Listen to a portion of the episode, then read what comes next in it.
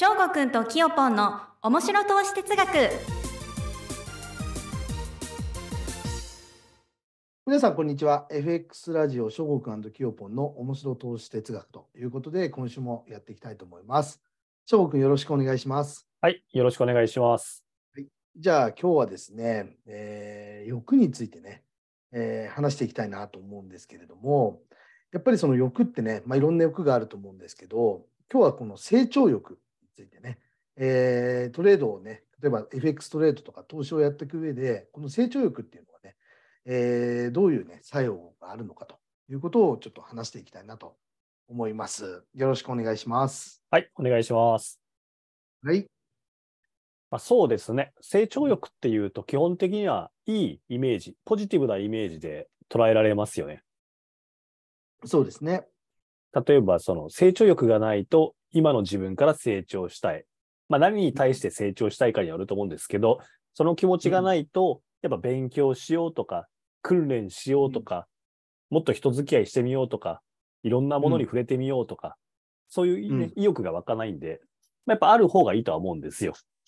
はい。ただし、ちょっと今回考えたいのは、無意味な成長欲、もしくは今の自分にとって意味のない成長欲っていうのは逆に良くないかもねっていうところを話したいと思うんですよ。はい。例えば、トレードの世界で、まあちょっと限って言いますと、トレードの目標達成っていうと、例えば稼ぎれるようになること、もしくは負けないトレードができるようになること、これをじゃあ一旦はい目標達成って仮定しますね。はい。なると、じゃあそこの目標に向かってどういうアプローチで勉強してったり、学習してったりすればいいのかなっていうアプローチがまあうん見出しやすくなるから、まあこれはいいと思うんですよ。そういう目標達成って。そ例えばそれが無意味な目標達成にしちゃう。例えばよく聞くのが月に100万稼ぎたい。よく聞きまますよね。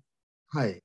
でもこれって今の自分にとってあまりにもじゃあハードルが高すぎるとか、本来そんなに必要ないのに不必要に目標を設定しちゃうと、まずそもそもそこに達成できるまでにハードルが高すぎて到達しない。うんはい。前の動画とかでも話したと思うんですけど、人間って、あの、そのうまくいかなくなると苦痛を感じるようになって、そのうはちその苦痛を感じる根本的な行動自体やめちゃうと。うーん。そう、あ月100万いかないよ。っていうか、むしろその状態だと多分10を稼げないと思うんですよ。そんな感じだと。はいってなると、うんうんあ、自分ってダメだな、私ってダメだなって自己嫌悪に陥っちゃう。で、そうんの自己嫌悪に陥るストレスから解放されたいから、トレード自体やめちゃうっていうことになりますよね。はい。はい。ってなると、ほら、目標達成しなくなるから、無意味なハードル上げすぎた、まあ、達成、無意味な成長欲って良くないよねっていう意見もあるかなと思うんですよね。うーん。そうですね。うん。これ、キヨポンはどうですか？過去の経験上とかで。でもまあ今ね、言ったように、やっぱりその無意味な成長欲って、とかくなんか金額とかがやっぱ多いですよね。うん。なんかいね、月100万、年収1000万、年収2000万、3000万みたいなね、この物質的なものが多いような気がするんですよね。はいで、僕もやっぱり20代の頃は、そういう欲がすごくやっぱ強くて、えーとにかく稼がなきゃ、稼がなきゃってことで、まあ、ある意味無意味に、まあ、営業職だったんですけどね、無意味にやっぱ走ってた時期があって、でもやっぱりある日突然ふと気づくんですよね。そのまあお金はか確かに手に入ったかもしれないけども、まあ結局、まあなんか満足感とかね、この幸せかっていう気持ちを考えたときに、まああまり満足いくような形にならなかったんですよね。やっぱりそこにはその、まあ結果、無意味な成長欲だったのかなと。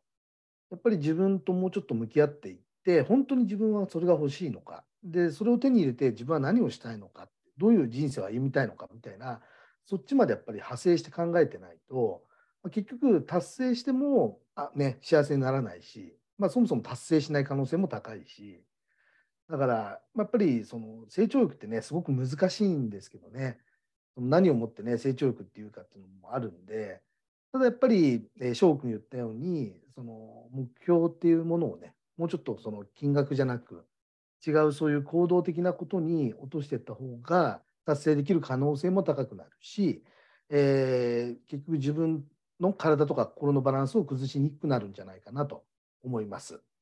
はい。なるほどね。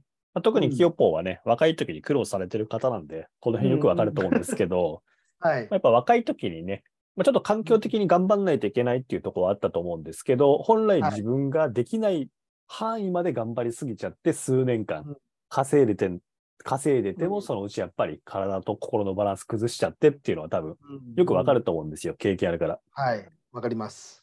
まあ、僕もね、若い時、そういう一番勘違い生きりやろうっていうタイプだったんで、あの、やっぱできるビジネスマンになって起業して独立してとは考えてやりましたけど、まあ正直全く向いてなかったんですよね、自分は。うん、うんうんあのうん。まあ僕みたいなタイプって世の中の流れにそもそも関心がそんなないし、はい。あの結構自分の世界、going my way っていうタイプだったんですけど、それをあえて人と勝負して、あの、うん。仕事をしていこうって、まあ合ってないんですよ、考えがもう。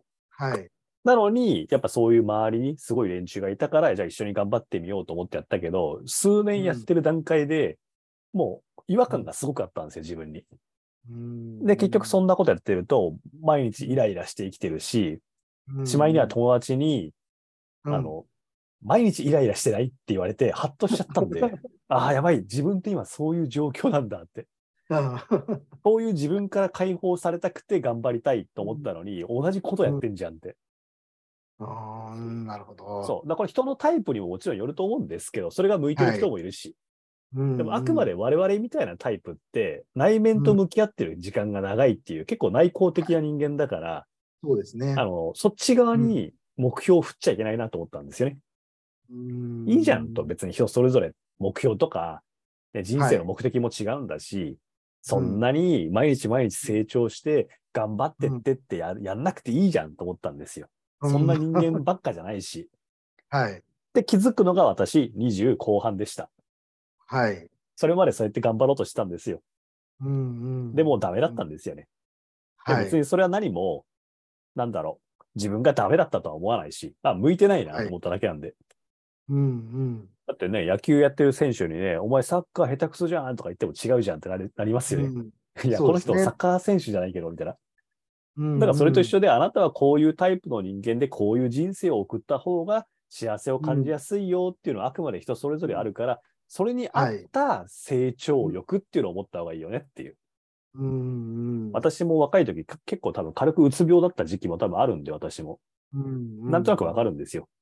はい。そう。まあ、もしくはね、あの、なんだろう、ファッション打つかもしれないですけど、私って打つだからとかいう風に言ってるだけかもしれないですけど、ああ、はいはい。私もキヨポンも、あの、うんもう30後半私で、キヨポンも40代。そう。でもういい加減ちょっといい年だと。うんだからいい加減自分の、まあ、人間としてのタイプも分かってきたし、自分がどういう欲求を持ってるかっていうの分かってると思うので、はいそこのバランス、妥協点を見つけて、それに合わせた成長欲っていうのを持ってるのが一番、まあ、ベターなんじゃないかと。まあ、一番とベターは反してるけど、まあ、ベターなんじゃないですかと いうことですね。だから私なんかはお金に関して、一月にいくら、年収でいくらっていう目標を一切作ってません。私にとったらそれ無意味な成長力だから、必要ないから。はい。だったらトレードの世界を通じて自分はこういう人間になっていきたいんだっていう方が目標としては強いんですよ。うんだから私はそれを成長欲として持ってますよっていう。金額には全くしてないですっていう。うんそう。だから月100万稼げるようになりたいですっていう人も、正直そこまでお金に執着ない人多いんですよ。うん困ってるからとか。はい。だから同じように、それなのに月に100万とかいう数字作っても、多分達成できてる人いないんですよね。うんうんそう。だからあなたにとって今現実的に困ってるから100万って言ってるかもしれないけど、もう達成できないんだったら、もうその成長欲の持ってき方って間違えてるよねって感じちゃうんですよね。うんあくまで結果として100だから。はい。そうそうですね。まあ今現状ね、困ってて100とか言ってる時はわかるんだけどね。うんで、その状況で取り合っても、ほぼほぼ100%うまくいかないから、うん他のとこでちょっと頑張った方がいいんじゃないかとか思っちゃうしね。うんうんまあちょっと今成長欲っていう話から変わっちゃいましたけども、はい。まあちょっとね、私の方から統括一旦今しますと、まあ成長欲っていうのはやっぱ行動するエネルギーが生まれるから、すごくいいものだなと、うまく付き合いたいなとは思うんですけど、やっぱデメリットが方が私は結構考えついちゃうタイプで、まあ、高すぎる。る目標設定だと、そもそも達成できる可能性が少ないから意味ないよね。はい、あと、それを繰り返して達成できたとしても、何年も持たないから、体と心のバランス崩しちゃうよねと。はい。だから、達成しようと思って頑張る姿勢っていうのは、すごくみんな応援したいし、美しいし、素晴らしいものと思うけど、達成できなくなってきたとき、自分のことをダメだとか自己嫌悪陥っちゃうから、はい。どっかで妥協点見つけてないといけないよねっていう。うんうん。これはもうトレードにおいては、いや、最低限負けなかったらいいんです。オールオッケーなんですって多分強いんですよ。そういう考え。まあ、月5万、まあ、10万とかでもいいかな。で、出ちゃったら数十万とか100とかいく月もあるけど、気にしてませんっていう目標設定の人って一番強いんで、トレードに限って言うと、お金を稼ぎに行こうっていう世界だけど、お金自体にせあの目標を置いちゃいけないんだよねっていう難しい世界なんで、うん。まあ私は禅みたいな世界だなと思ってるから大好きなんですけど、うん。わかりやすい、そんな目標を設定してやるって、あの、チンパンみたいに見えるから私好きじゃないんですよ。そう。他の世界だったらもちろんいろんなね、その成長欲との付き合い方あると思うんですけど、トレードって本当に禅みたいな世界だから、あの、うん。トレードの世界に限って言うと、はい。あの、金額での無意味な目標設定やめた方がいいんじゃない？他の人間としての成長に重点を置いた方が結果的にうまくいくんじゃないかというふうにまあはい。思ってますっていうところですかね。うんはい。はい。いやーでもやっぱり今いい話だなと思ったのがあの前に何かの表紙に見たインタビューがあってあのプロゲーマーの世界のインタビューがあったんですよ。はい。あのあれですねスト2とかああいう系の多分あの格闘ゲームの世界大会みたいなのがあってでそこであの何年も優勝してるあのプロのゲーマーが日本人の方らしいんですけども、うんでその人にインタビューを取った時に、えーその記事がねちょっとネットに載ってて読んでて面白いなと思ったんですけど、まあ、今まさに翔吾君が言ってることと同じでやっぱりどういうやつがその強いのかとゲームで。で考えた時にあの強い人はあの心にゆとりがあると。うんであのゲームに勝とうっていう考えは持ってなくてえゲームを楽しんでてであのゲーム以外に別に仮にゲームに負けたところであの他に例えば家に帰れば家族がいるし、えうん。えー楽しい友人がいるしとかそういう他の生活にあのあの重きを置いてるからそのゲーム自体に固執してないんだとうんうん。そういうやつがやっぱ一番強いとだから勝とう勝とうって躍起になってるやつはた要は強くねっていう話があったんですね。面白いですね。そうだからその全然ゲームってねテレビゲーム違う世界ですけどやっぱり勝負をするマインドとか考え方っていうのはやっぱり共通点がここにあるのかなといかがですかね。いや、すごい自分はその共通点感じました、うん今。うんまあ多分一緒かな。人生で厚みのある生き方してるやつって、それだけに固執してないんだよね。そうですだからね、。これ一本だっていうのもある種の強さだけど、すごく脆さでもある。うんうん、だけど、なまあいいんじゃないですか、なんでもってふわふわしてるやつの方が意外と熱くて強いんですよね。うん、柔軟性ってやつですね。はいはい。